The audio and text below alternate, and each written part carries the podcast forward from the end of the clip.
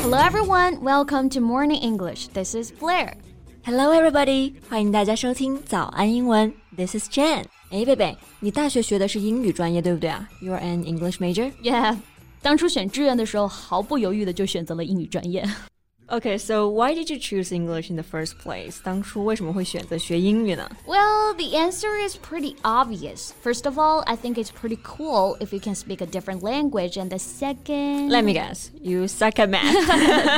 That's exactly right. 当初选择英语最最重要的原因，就是因为数学实在是太差了。And English is the only major that I don't need to take math classes anymore. right, I totally get it. I'm pretty much the same. 我相信数学肯定是很多英语专业学生的痛啊。yeah, right. So, did you encounter any math problems or what? Uh, not me, just one of my students. His English is pretty good. 但是呢，每次说到数字的时候，话到嘴边总是要慢半拍。Well, I think many people may have the same problem. 因为中文跟英文说话习惯不一样，所以像一些数字类的，我们是不能按照中文的习惯去翻译的。 Yeah, so how about we make it our topic today? 嗯，那今天我们就来跟大家一起聊一聊那些让人头疼的数字的正确英文表达吧。在节目的开始，给大家送一个福利。今天给大家限量送出十个我们早安英文王牌会员课程的七天免费体验权限，两千多节早安英文会员课程以及每天一场的中外教直播课，通通可以无限畅听。体验链接放在我们本期节目的 show notes 里面了，请大家自行领取，先到先得。嗯，那我们首先来说说个、十、百。一到一百还是比较简单的吧，感觉跟我们中文的语序都是差不多的。Right, one, two, three, four，这种就需要大家死记硬背一下了啊。那需要注意的就是一百，a hundred 这个单词的发音呢，我们来学习一下。Yes, hundred，这里的字母组合 d r 发 j 的这个音，hundred 不要读成这个 hundred。That's right. Now we come to the second one, thousand. So I hear some of you may pronounce it as thousand. No, it's thousand，没错，th 这个字母组合呢，我们要轻咬舌尖，不要发成了 s 的音。对，像 hundred、thousand 这种大家都还是比较熟悉的啊，个十百千。哎，那万呢？英文当中是没有万的啊。Yeah, so it comes to our first formula, ten thousand，一万，ten thousand，一万就是十个一千嘛。 所以一万的正确英文说法呢，就是 ten thousand。That's right。所以我们举一反三，以此类推一下。呃，十万就是一百个一千，a hundred thousand。Yes。一百万就是一千个一千，a thousand thousand。那这个举一反三就有点过了哈。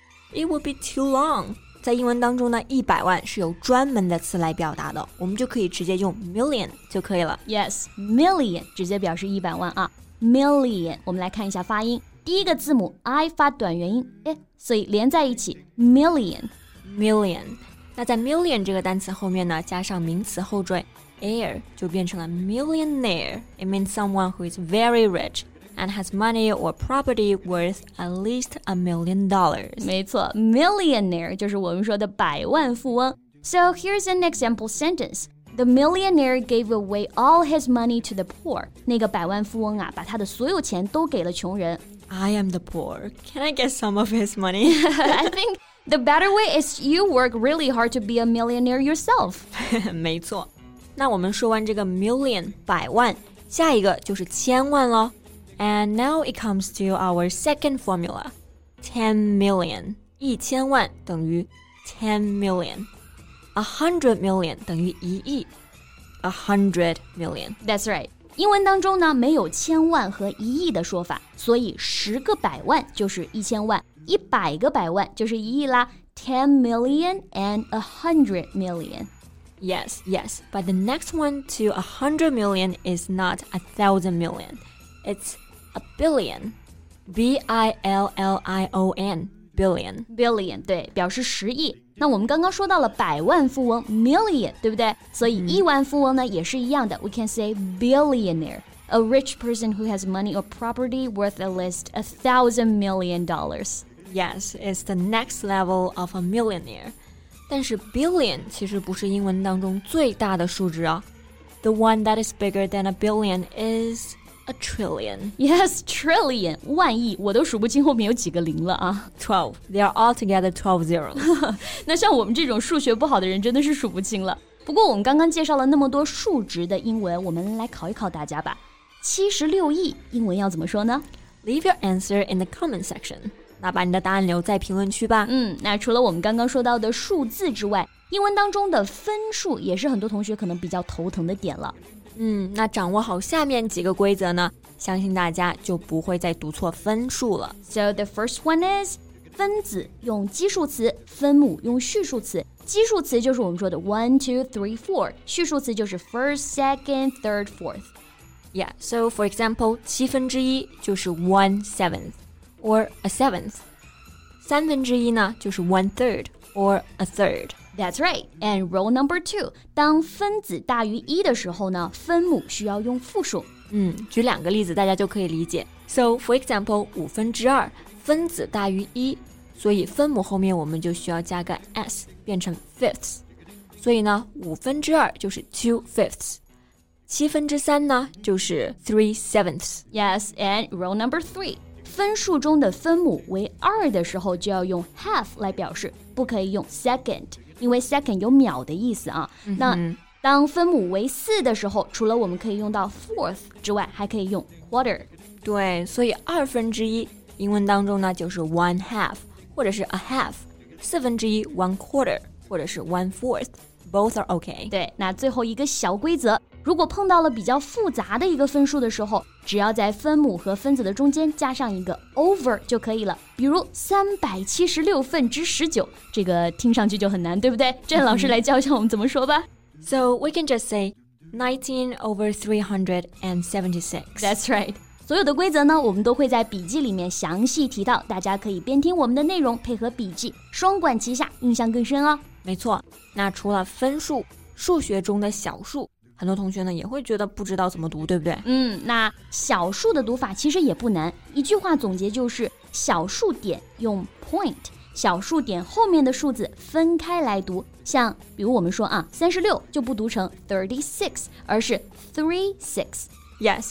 For example，五点七二六，我们就可以读成 five point seven two six。嗯，那如果小数点前面的数字是零的话，这个零我们可以略去不读。For example，零点五八。You can either say zero point five eight or point five eight. 那分数、小数我们都说到了啊，最后再来说一下百分数的读法吧。 Sure. 那百分比的读法呢？我们掌握一个单词就好了，就是 percent，p e r c e n t。For example，百分之二十，我们就读成 twenty percent。百分之六十五 ，sixty five percent。嗯，那像分数里头也是有小数点的时候呢，我们就把两者结合起来。For example，百分之十二点零九，我们就读成 twelve point zero nine percent。百分之零点五，zero point five percent。这个 zero 是可以省略的。Yes, so I guess we've covered most of the numbers, right? 嗯，那今天我们就给大家介绍了像大的数字啊、分数啊、小数的各种英文读法。哎，这你觉得你的数学有没有变得更好一点了？Mm, think my English just got improved. yes. 那如果大家觉得有任何问题啊，都可以在评论区给我们留言。我们今天的小问题还记得吗？七十六亿英文要怎么说呢？快在评论区告诉我们吧。So thank you so much for listening. This is Jan and this is Blair. See you next time. Bye. 今天的节目就到这里了。如果节目还听得不过瘾的话，也欢迎加入我们的早安英文会员。成为会员，您就可以无限畅听我们每天一场免费的中外教直播课，以及两千多节原创系统课程了。今天我们限量送出十个七天免费试听权限，试听链接放在我们本期节目的 show notes 里了，请大家自行领取，先到先得。This podcast is from Morning English. 学口语就来早安英文。